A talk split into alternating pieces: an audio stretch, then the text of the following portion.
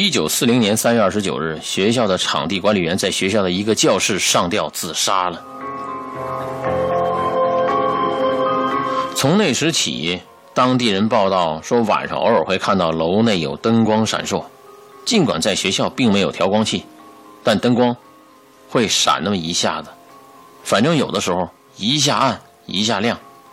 有传闻称，他的尸体呀还埋葬在学校的内部。一些超自然现象专家说，这就是为什么他的灵魂一直在学校出没的原因。